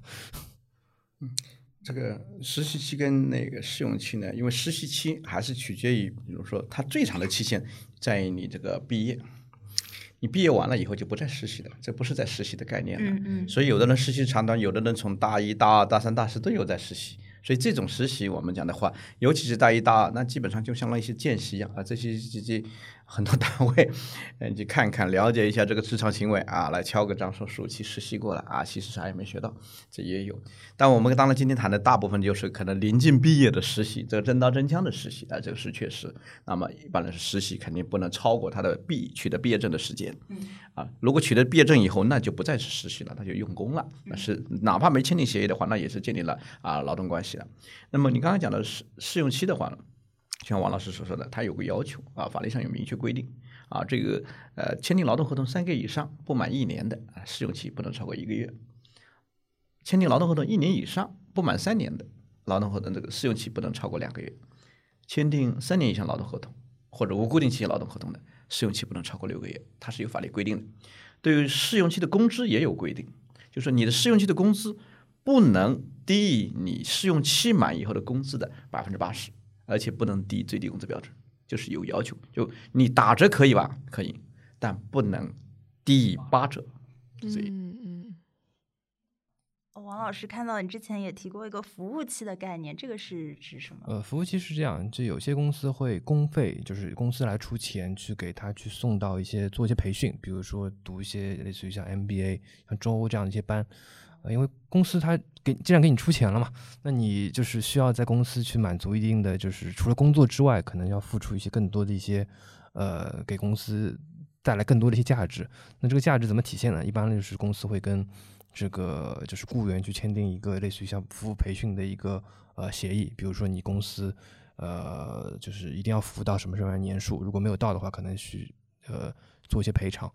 呃，会会有这样的一些签约的一个行为，但这样里面涉及到一些法律风险，我倒没有很研究过这一点。好，嗯，那我来补充一下，这个确实啊，劳动合同法对于服务期约定有个明确的，它有个前提条件，什么情况下才能签服务期协议？就是用人单位为劳动者提供专项技术培训的，像王老师刚才说的，我送你去读 NBA 啊。啊，或者是读书你读就是呃那某一个技术培训啊，可能要花了二十万啊等等，那么我肯定要跟你签订夫妻协议，也就是说你培训结束以后回到我单位工作，你必须几年之内不能离职。所以我们很多大学生觉得啊，我们送你到日本去培训，送你到美国培训，你很开心。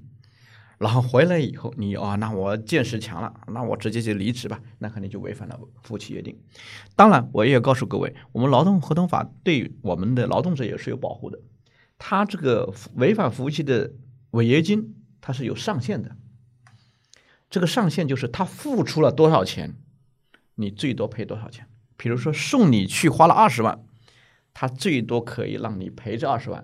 其实你赔的二十万意味着什么？就自己花钱自费而已，你没有损失，单位其实是有损失，你没有损失。为什么送你去学习的时候，单位还给你缴社保，甚至还给你发工资？但你呢，违约的话，哎，就是自费而已，这是一个。第二呢，如果比如说约定了三年的服务期，你假设服了一年以后要离职，还有两年没服，所以这个法律上规定，这违约金呢，它还要打折。就是说，当时比如说送你付了二十万，现在你服了一年，他最多能拿这个叫说三分之二，也就是说，他能二十万乘以三分之二，你只要赔这一点了，也就是说，很多现在的用人单位特别不希望用服务器协议，就觉得单位是一定是亏的。但是反过来，我们劳动者也应该假设要要了解，单位送你出去出钱去给你，是看重你的，提升你的技能的。未来在企业肯定就有发展，他会在做的。你不用去，不要去说，我一看我这技能强了啊，这个庙就小了。所以我始终从开始做节目到现在，我一直强调一个诚实信用、全面理性合同。这个年轻一定不要在这个地方就是动小脑筋。那我们就是了解到啊，实习协议它其实说并不像劳动合同那样很严格的，就是你要嗯法律上要提前一个月去提出离职申请。那如果我只是个普通的实习生，然后嗯我提出了这个离职的这个要求的话，理论上来说，他们用人单位是不可以。就是拒绝你的，就是无理的拒绝你。就是如果你提出了这个要求，你按照呃协议上提前一周提出了这个离职的申请，那么他们应该是批准的。对，就就就你们是想问，之前好像字节有一个某条业务线的一个主管，好像让实习生一定要找到继任才 让他走，是吗？就这个肯定是就不合理的嘛。就合不合法，我确实也不确定，因为这个就是很多企业我知道，就很多五百强企业，就是他希望实习生能够帮忙。就帮忙啊，帮他去发一个这个实习生招聘接地，然后呃，可能因为他企业本身的一个雇主品牌比较好，发了之后可能马上能找到，那其实是一个比较好的状态。但是实习生是没有义务来去帮这个企业来去招人的，他最多就帮他去做一个渠道，做个宣传。嗯，所以像上次这个女生因为这个离职闹得很不愉快，如果我们碰到这样的情况，应该怎么去维权？其实像实习的，其实从单位来讲的话，有两类的。一类呢，就是你本身就很短途的，他其实也不会在你的花很多这个时间精力来给你培养培训的。这种情况，其实你的离职也好，你的实习结束也好，对他来讲的话，呃，不会太在乎。可能如果说有一类的，你是去实习的，但是他把你当做一个类似正式员工来培养利用。甚至是花了这些啊精力来告诉你，比如说你让你做这个项目，你作为团队成员的一员，然后他是呃这个在这个过程当中全面的相应工作都是你在完成的，其他人没有接触。那么如果说你突然的啊就是终止协议，那这个时候不可避免会对他造成一些影响。因此我们还是回到，如果实习协议当中明确约定说提前一周就可以的话。那对不起，这个风险应当由单位自己承担。但是如果实习协议说你必须提前三十天，那这个时候我觉得我们是我们的大学生一定要去遵守这个承诺，不是说法律上有什么责任不？因为其实这个也是你对自己的一个协议的一个理性的一个要求。一，我们为什么有时候哎，李律师怎么反反复复讲这东西？因为我做了十几年律师，之前也做了五年去啊。就是我告诉你，如果你们很多的细节在这个时候就在动这个脑筋的时候，你的职业生涯会很危险。就是说，很多时候自己去想想，那我为什么要对？你要记住，我们契约精神是贯穿我们整个职业生涯，整个职业生涯。所以，哎，如果是你的协议当中约定了啊，我实习如果我提出了要提前两周，那么你就按照提前两周去做。当然，你有真的有很特殊的情况，你向那个企业去陈述你的实际情况。大部分就像刚才王老师说的，都是沟通好、能够理解的。甚至你说我现在其实提出了，但是如果你还有在我这里你有没有不清楚的技能的话，随时给我电话，我在业余的时间我能够给你们提供支持的，我帮你提供支持。那这个时候都是比较好良好的沟通的，因为毕竟你还没有正式入职，嗯，你没有重要到不可或缺。但是人家特别反感的可能就是。你的不诚信行为，那你说如果单位的不诚信行为呢？对单位的不诚信，我们非常谴责谴责他。但是他只是你的职业生涯的其中一个单位，但你的职业生涯不会跟他永远绑在一块。所以我们要作为我们的大学生，我们珍惜自己的职业生涯，从开始我们都是非常漂亮的这个这样的一个毫无污点瑕疵的这样的一些啊立业行为。你不要看这个单位，这个单位如果有违约的时候，那么显然它本身这个单位的后续它也会碰到这个问题。不要哦，这个单位他这样做，所以我也这样不，这两码事，这两码事。嗯，哎呀，那我们接下来就是第三大块的问题，就是关于钱和、关于实习跟呃工作的薪资的问题。那首先关于实习工资，因为好像在去年还是前年经历过一次税制改革，之前是八百块钱以上要交百分之二十的税，然后我当时觉得特别心痛。嗯，对，然后后面改革之后，好像就是跟呃正式工作的呃正式工作的员工一样，就是。按照那个最低纳税标准来交，就实习工资有没有一个比较合理的制定和报税的方法？然后以及说，呃，这个当中就是每年的那个退税申请是怎么操作的？是是这样，就是一般来说，就是税就缴税，特别是在发放的时候缴税，它一般是。呃，主张一个原则就是谁发放就是谁先申报嘛，就它根据发放的这个不同的这个费用，它是劳务费还是说是工资，呃，有不同的就是对应的一个税率。然后我们在每年大概是在两三月份的时候，他每年国家会有一个退税的一个申请，然后不管是实习实习生还是说正式员工，包括他拿到的是类似于像稿酬还是说劳务费还是说工资，根据。不同的这个税的一个进项，然后去做一个申报，大概是这么一个流程。当然，因为实习生他确实他这这个薪资的一个量，他可能呃不会达到一个很高的一个数量级嘛，所以说他一般的税率应该是应该是恒定在一个区间范围内的。呃，所以说我觉得现在这个综合税率的情况下，嗯，一般来说就是。就就从我的角度来讲，我们不太去会去去规划实习生的一个税务的一个筹划。嗯嗯那像有的实习都不给实习生工资，或者给很低很低，可能一天几十块钱，这这是合理的吗？嗯，这个其实就是看你跟这个公司的一个约定了，因为确实就是有些公司他觉得可能招实习生他自己带教有成本嘛，啊，所以说他可能觉得给实习生。呃，有一些津贴可能就 OK 了，呃，或者说就是，呃，这这是这其实就是看实习生跟这公司他劳资双方的一个平衡的一个关系。就你觉得，因为有些实习岗位其实是比较稀缺的嘛，那并不是说你在全上海或者说在全国范围内可能类似的岗位就就是类似的实习岗位就这么几个，但是可能每年他有大量的国内国外的毕业生，他需要去。呃，需要有这么一个机会去进行一个实习，那相对来说，他可能就不缺像那个实习生，他不会去给这个实习生，呃，他自己企业内部可能有相关的一个标准，他不会给一个实习生相对来说比较公平的一个呃价格。我也补充一点关于实习的费用的问题。其实呢，呃，我们作为大学生实习的时候，啊，问这个问题也好，关心这个问题也，很正常，非常正常。啊，从我的经验来看的话呢。这个是要放到比较后的去考量，因为你还在学习阶段，这个时候赚钱远远不是在这个时候赚钱，哪怕给你顶级的实习工资，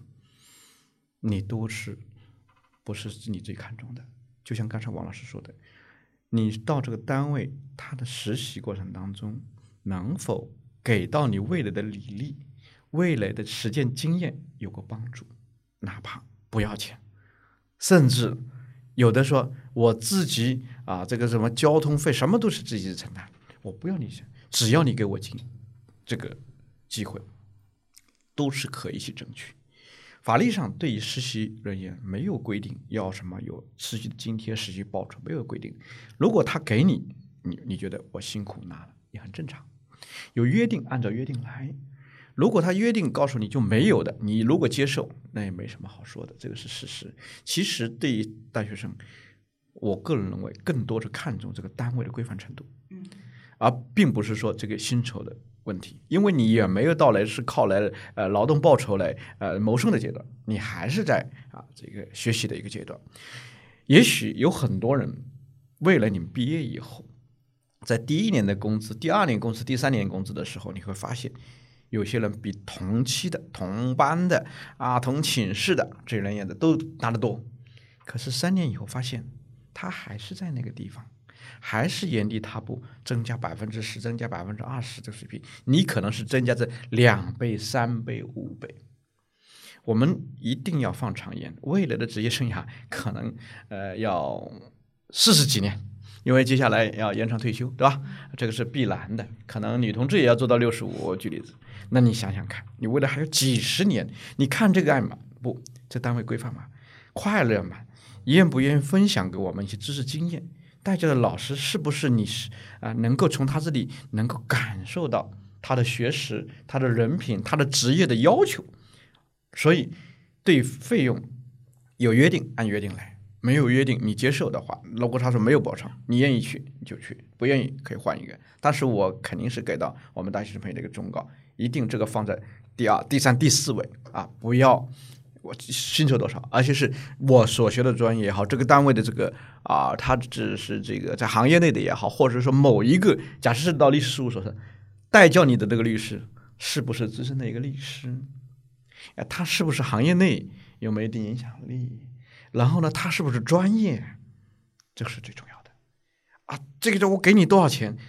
他给你多少钱的时候，你要想想，只有一种情况给你多少钱会多，他把你用足，把你榨干。我认为是，那就是他只是钱的问题。其实有很多很厉害的人，他可能是不给你，他要看你的发展，后面你可能是几倍几倍的成长。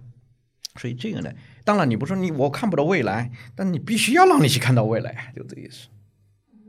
谢谢律师，学到了，学到了。这样的话呢，就是嗯，我看到友友们又有问，就是口头承诺薪资跟邮件通知薪资不一致的这个情况。然后嗯，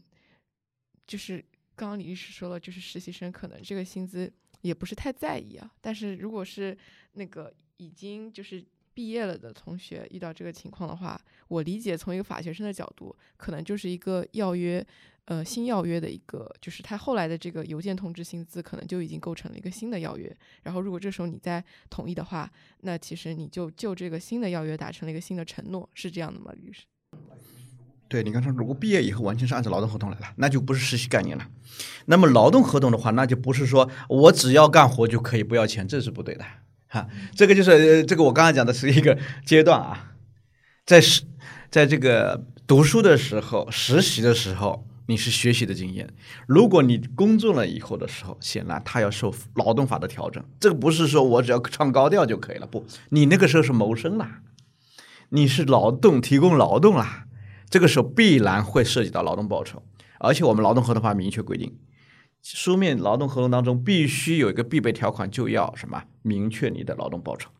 所以你刚才就说电子邮件，电子邮件都不是最佳，最佳的就是劳动合同写进去。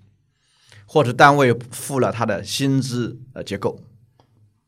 对应的表单，就是你要明确。如果是之前有口头的，后面有书面的以电子邮件，那肯定以书面为准，这没问题的，因为口头你也没法证明。但是进入了职场以后，就是我们要分情况。进入了职场，就是你毕业以后的时候，完完全全要按照劳动合同法来做。单位如果有违法的话，那当然是啊，要就包括劳动仲裁也好，劳动监察也好。都去可以寻求你保护，这个时候不在那种心态了，因为我刚才讲的那些呢是在你在实习的时候，还在这个求学的过程当中，不要太在乎我实习津贴一天给我一百块还是两百块还是三百块，这不要在乎。但是如果你职场的时候，你肯定是他要跟你谈多少薪水，你才会去这里工作的问题，这个时候是有区别的。就进入了职场。毕业以后就完完全全，你就按照自己的这个学历呀、资历呀、经历呀，你的自己的这个啊各种条件来找到对你相匹配的这样的一些工作。那么这个时候的报酬，你都可以去谈。嗯。那么这边再想问一下，就是在劳动合同当中，关于薪资这个部分，有哪一些就是是必须要列出来的吗？比如说我这个嗯正常的是怎么去？嗯，计算我我几几号几月几号每个月发放这个工资，还是每年去发放？同时就是加班费，嗯，我如果就是嗯这个加班超过多少个小时，它怎么算？这个是不是也要在劳动合同中一并列明呢？嗯，是这样的。对于呃劳动报酬，我们劳动合同法明确规定了要明确约定，但是每个单位啊，对于他的工资的结构呢是不一样的。有的单位的工资结构是基本工资加岗位工资。加一些津贴补贴或加奖金等等，有的单位就是一个数。那你说年薪啊？那对不起，几乎刚入职的人是没有年薪制的。年薪制以年薪制的话，大部分是这个费用是比较高的啊，给你年薪五十万、一百万。那这个时候说平时发多少？当然有一种说年薪的，那不是我们老大学生的，有这种，也不叫年薪，年底发啊，需要那种建筑工地的啊，每个月给你发五百块、一千块生活费，年底给你结算。但我们现在讨论的不是这种人群，这这类人群，我们讨论的大学生绝大部分都是月薪制。那么你肯定有规定，每月有发放，而且劳动合同也要有规定啊，每月多少多少，比如十五号、二十号之前发放都有规定的。然后这个工资标准，你说加班工资啊，我们不是劳动合同有规定，我们劳动法就有规定啊，加班啊，平时加班啊，支付百分之一百五十，周末加班啊，这个。要么调休，如果不能调休的，支付百分之两百；法定节假日支付百分之三百，这些都有法律的规定。所以，当你成为劳动者的时候，成为我们劳动法意义上的劳动者，建立劳动关系，我们的劳动基准、劳动保护都是有明确规定的。所以就是我这边理解总结一下，就是，呃，你的这个在薪资方面这方面的权利，之中享受到的这种权利，就是其实是劳动法给你的一个保护，一个法定的这种权利，再加上你后续签订这些协议里面用人单位承诺给你的，嗯，对，对。哦，我可能想问的更细一点啊，就是这个基本工资、还有奖金、还有提成、还有绩效工资，就这些有什么差别吗？差别吗？呃，这个就是说每个单位的这个叫法也不一样，它分类也不一样。呃，我我只能讲，呃，大部分来讲的话，他们在设定基本工资的一栏，就是说就是定为你的岗位，相对应的你就是这一栏的工资，基本工资。岗位工资的话，就不同的岗位可能有不同的工资。然后提成是根据你做的绩效，比如说销售，销售可能就会做到啊，基本工资加上我们。加上提成，基本工资就平时大家所说的底薪啊，底薪加提成，那么是靠你赚多少拿多少的。那这个是一个提成，可能说啊，你销售额的这个按照这个百分之几来拿是提成。奖金也有两种，一个是月度的考核奖金，有的单位说考核，其实也不怎么考核，就是做一个拆分，也有的。那也有的呢，去说啊，我这奖金是啊浮动的，不固定的。啊，经过考核的有月度，甚至有季度、有半年度、年终奖都有。说奖金如果没有明确约定的情况下，那么是有用人单位有用工自主权的。所以实务当中，啊，他们如果没有明确奖金金额的时候，那么无论是发放的数额、发放的条件，主动权都在单位。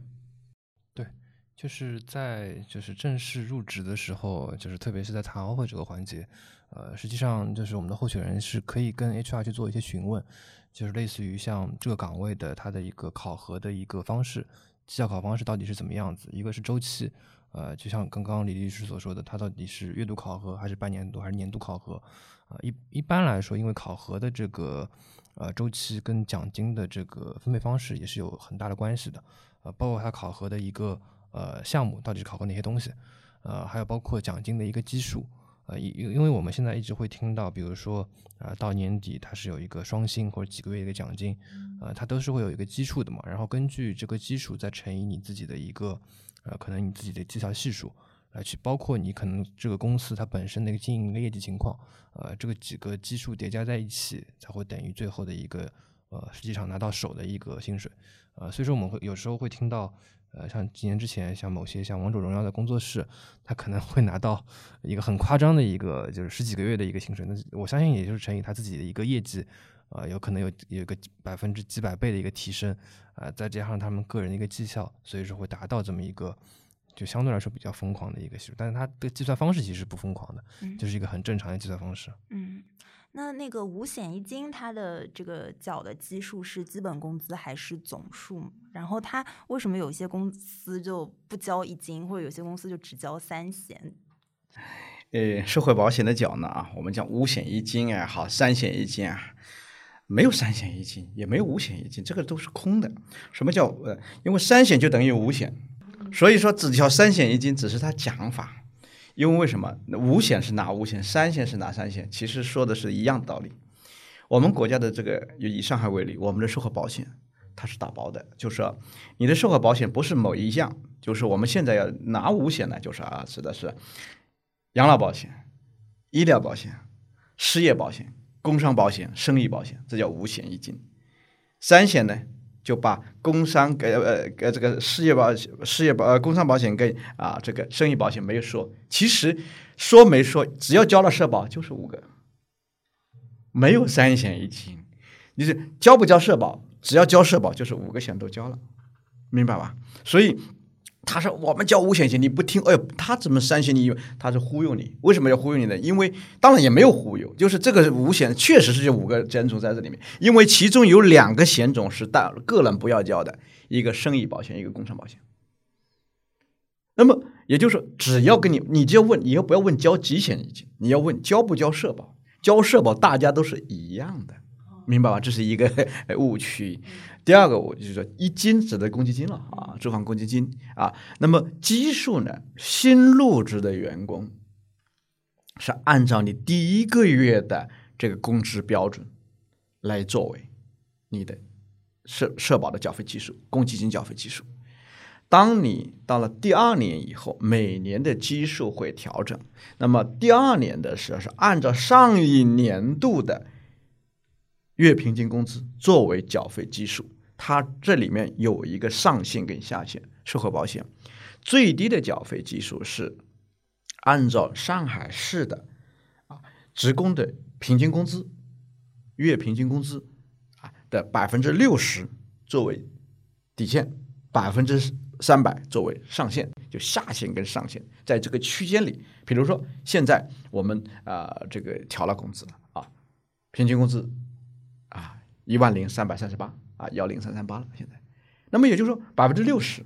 那么是啊，就六千多。但是由于去年有疫情，所以今年呢就是呃这个稍微还是按照去年的这个线做，这个是这个原则是没有变的，就是稍微调了一点点，就是我五千九百多啊，还是按照这个五九七五来做。那么也就是说，如果说你的工资是八千块的，那么你就按照八千交；如果你是三千块的，也要按照这个啊将近六千块钱的这个基数来缴的，就是。这个基数有下限有上限，如果你的工资在这个中间的，按照你工资；如果你低于下限的，按下限；高于上限的，按上限来做，就这样的一个东西。那么公积金同样是按照这个，但是公积金的下限比这个社保的下限要更低。公积金下限是按照上海市的职工最低工资标准来作为下限。那么现在这最低工资是更低，二五九零，两千多块钱。如果这个人是三千多块三千多块钱工资。那么他的社保是要按照六千来交的，公积金呢还按照他三千多交，所以它有点差异。所以对于社保的三险五险，这都是忽悠。就实际上你就问交不交社保，按照什么基数缴？交就是都是这个。他讲三险就是指的是个人的三三险，单位是五险呀，永远的是一致的，啊，是这个意思。嗯，但这个交基数比较有讲究。那这个基数是？奖金会算在里面，因为因为因为有些公司它就是为了规避它自己的一些成本嘛。因为刚刚李律师也提到，就是其实，呃，就公司来说，公司其实是承担了这个五险当五险一金当中的大头，因为公司交的比例部分其实是不少的。但公司为了降低成本，它可能为了财务上更好看或者怎么样，它会用一个相对来说最下限的一个基数来交。比如说刚刚提到的，可能它是以呃五千多块钱或两千多块钱来讲，但是你实际上你的工资是远远超过这个的。呃，但这个其实对于就是，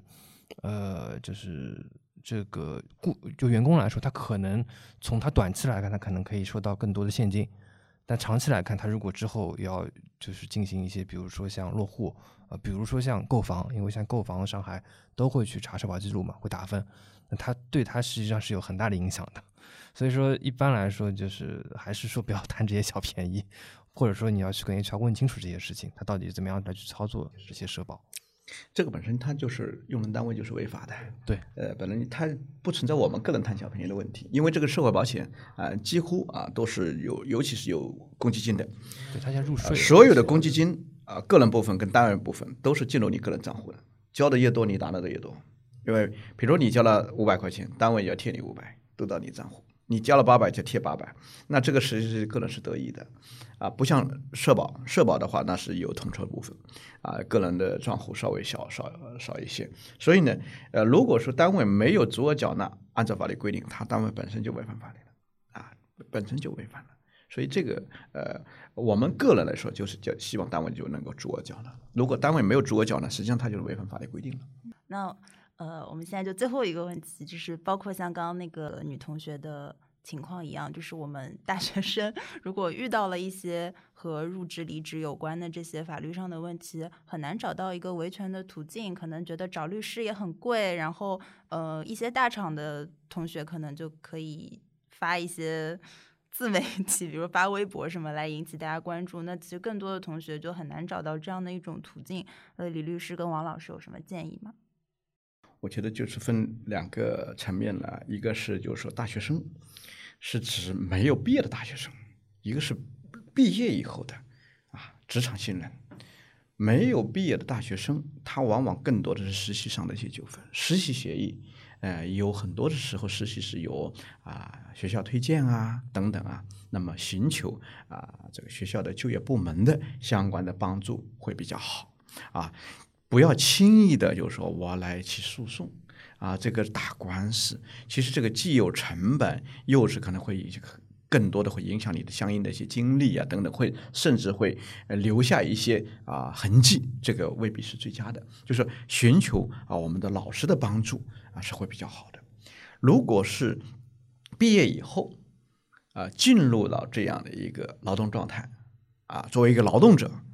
假设是。用人单位有一些违反法律规定的情况，侵害你的权益，那么可以啊去提起劳动仲裁，或者劳举劳动监察局举报。那么对于劳动仲裁过程当中呢，我们像上海来说，它是都有法律援助。就是说，假设啊这个确实是基层劳动者，那受到了这相应的一些权利救济的侵害，那么这种情况可以寻求一些啊法律援助，也可以解决这些问题。所以。我个人认为呢，更多的是就首先从这个劳动者或者说我们的大学生、实习生的角度，第一，自己是否诚信的履行了我们自己的相关的协议或者我们的权利义务。如果我们是完全诚信履行，那么遇到了我们的自己的权利受损害的话，我们也确实可以应当去啊寻求相应救济，不能说我忍气吞声。但是在这个方式方法上啊，我们自媒体啊等等，我觉得还是要分情况。年轻容易冲动，很多时候一时逞强不是最佳，更多是可以咨询专业的人士，给到一些专业的建议，那么既维护了权益啊，又能够稳妥的解决问题，这是最佳的方式。对我我我也补充一点，就是其实呃，不管是实习生还是说员工。呃，他如果说就是在这家公司任职过，或者说进入这家公司，他更多跟公司还是一个共同体的关系。就说员，就一般来说，公司呃也不会把真正去说压榨劳动者啊，或者怎么样。员工就是也不能说老是要贪着公司小便宜啊什么的，更多是一种共同体关系。就公司成长了，或者说对员工本身也是一种增值嘛。就我我一直抱，而且就像刚刚李律师所说的，就是两者之间就是双方的这个契约精神其实是呃最最根本的。东西，劳动法这些可能都是一些底线性的东西了，就我们尽量不要去触及劳动法这个，就是比较就是底线性的东西，这样就是对大家来说可能都会是一种非常得不偿失的一些东西。嗯，然后我在这边说一说，就是法律援助的话，大家可以去关注一下法院，它可能会有这种呃轮流值班的这种法律援助，也可以去找到就是呃，比如说我们华政还有一个大学生的成立的一个法律援助中心，那也可以帮你解决到一些相应的问题。嗯，可能可以给你一些建议，这样子。嗯，好的。那么这一期的节目呢，就到此为止了。再次感谢我们今天请到的李律师和我们那个王老师，非常感谢，感谢，谢谢，嗯，谢谢，谢谢大家。那我们就下期节目再见啦。好的，拜拜，谢谢，谢谢。